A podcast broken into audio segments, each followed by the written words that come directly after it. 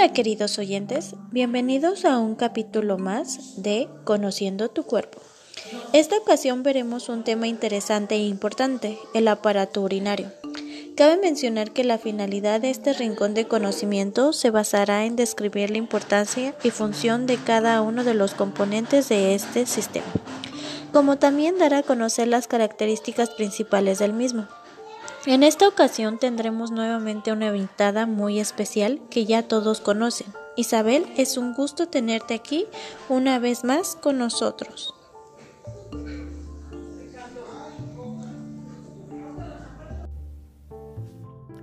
Hola Sonia, es un gusto estar nuevamente con ustedes. Bueno, pues lo primero que debemos saber de este sistema es que los riñones vienen en pares, uno del lado derecho y otro del lado izquierdo. Después tenemos a los uréteres que también vienen en pares debajo de cada riñón. Tenemos a la vejiga que es un reservorio de orina. Y por último tenemos a la uretra. Entonces los componentes del sistema urinario son los riñones, los uréteres, la vejiga y la uretra. El aparato urinario es un sistema de nutrición porque se encarga de filtrar la sangre. Las cosas que se filtran son buenas para nosotros, por lo tanto el riñón lo retiene y cosas que ya no le sirven al cuerpo, los riñones se encargan de desecharlas por medio de la orina, sobre todo el desecho del metabolismo de las proteínas que contienen los nitrógenos como la urea y el ácido úrico. El sistema urinario se encuentra detrás del peritoneo, es una membrana serosa que recubre a muchos órganos. El sistema urinario se compone por dos partes. La primera son los órganos secretores que a su vez se componen de los riñones. La segunda parte se compone de las vías urinarias en donde se encuentran los uréteres, la vejiga y la uretra.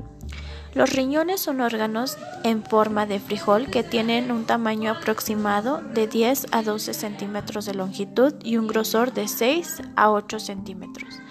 Cabe mencionar que el riñón derecho se encuentra ligeramente más abajo que el izquierdo. Esto se debe a que del lado derecho tenemos al hígado y como nuestro cuerpo es sabio, por lo tanto mantiene el hígado un poco más abajo, porque el riñón está desde está de ese mismo lado.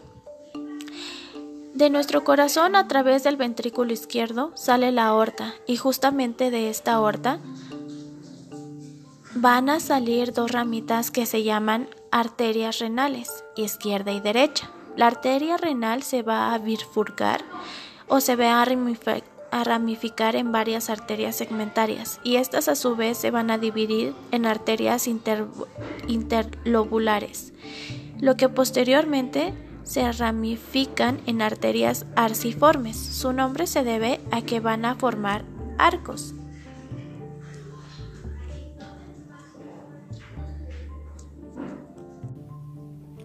Hablando microscópicamente de estas arterias arciformes, viene una arteriola aferente que se dirige a una estructura llamada glomérulo, componente de la nefrona. La nefrona es la unidad anatómica del riñón, del aparato urinario, Retomando lo anterior, del glomérulo sale una arteriola aferente. Abro un pequeño paréntesis para definir los términos aferentes y eferentes.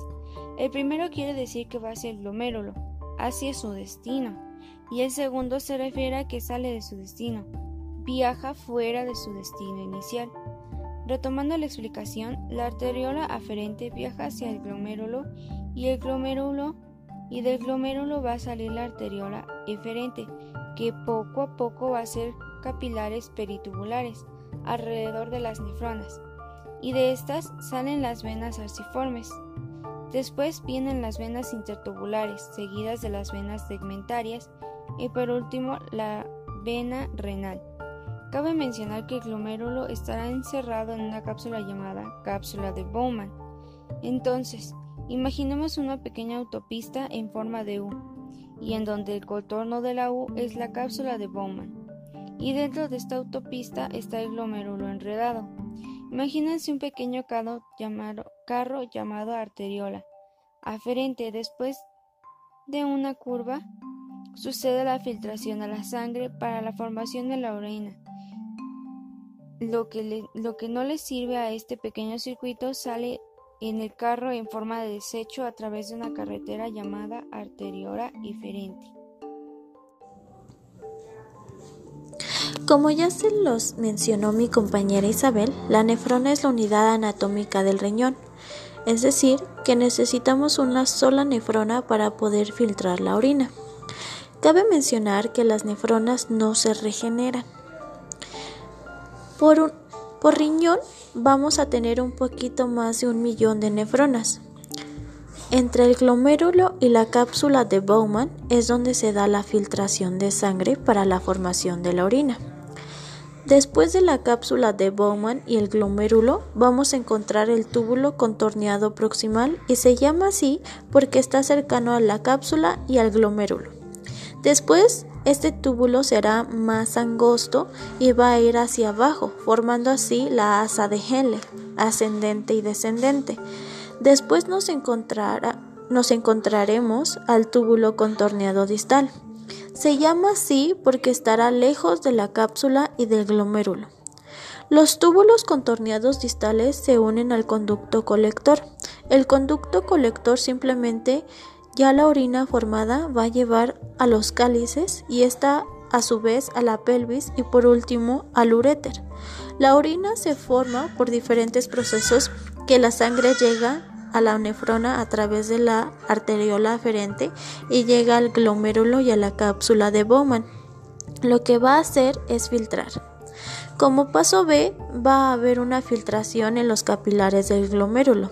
Como paso C hay un paso de líquido filtrado hacia los túbulos contorneados y dentro de estos túbulos contorneados y el asa de Henle va a haber reabsorción de sustancias útiles, pero también va a haber secreción de las sustancias de la sangre que ya no les sirvan y es así como se forma la orina.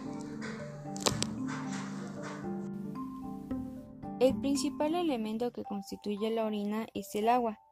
Su pH varía entre 5 y 7.5 y el conjunto de los pulmones, la piel y el aparato digestivo eliminan sustancias de desechos, tanto las propias del metabolismo corporal como de otras sustancias que se introduzcan en el organismo.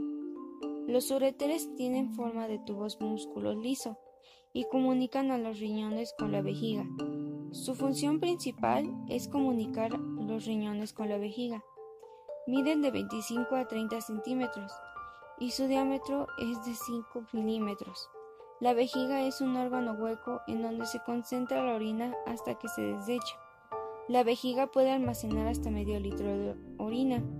La uretra es un conducto tubular que comunica la vejiga con el exterior. En la mujer es más corta que la del hombre. Bueno, mis queridos oyentes, por nuestra parte ha sido todo esperando que hayan aprendido junto con nosotras de este maravilloso tema. Nos despedimos, Isabel y yo, deseándoles unas felices y agradables fiestas navideñas en conjunto de su familia. Hasta luego.